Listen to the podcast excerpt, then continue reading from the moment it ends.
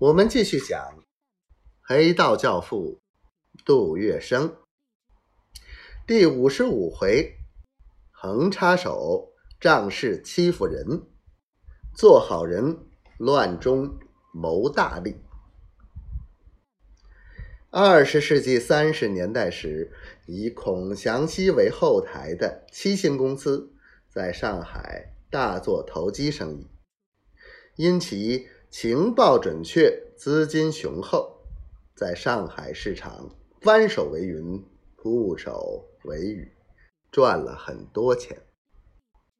对这种利用特权获取暴利的做法，民族资本家极为反感。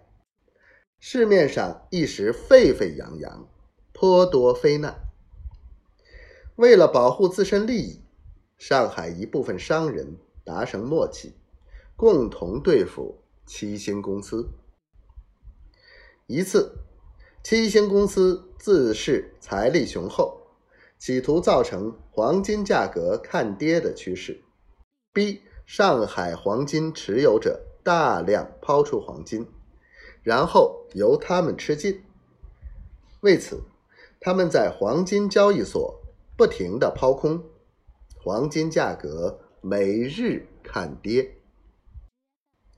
但上海经营黄金生意的商人却串通一气，看着黄金价格惨跌，就是不肯抛售手中黄金，遇上适宜机会，还吃进一些七星公司抛出的黄金。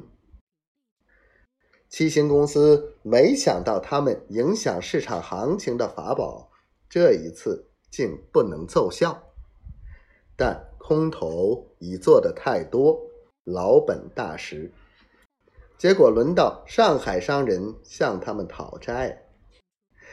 孔祥熙虽为七星公司的后台，但投机生意失败，由他出面公开赖账，却也不方便。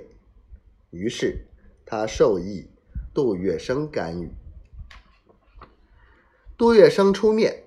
将这次黄金交易中成为债主的诸多商人找了去，在聚会上，杜月笙无不威胁地说：“这次生意，朋友走油跑马，我不会看冷铺，账不管有多少，通通送过来，我准备倾家荡产代赔。”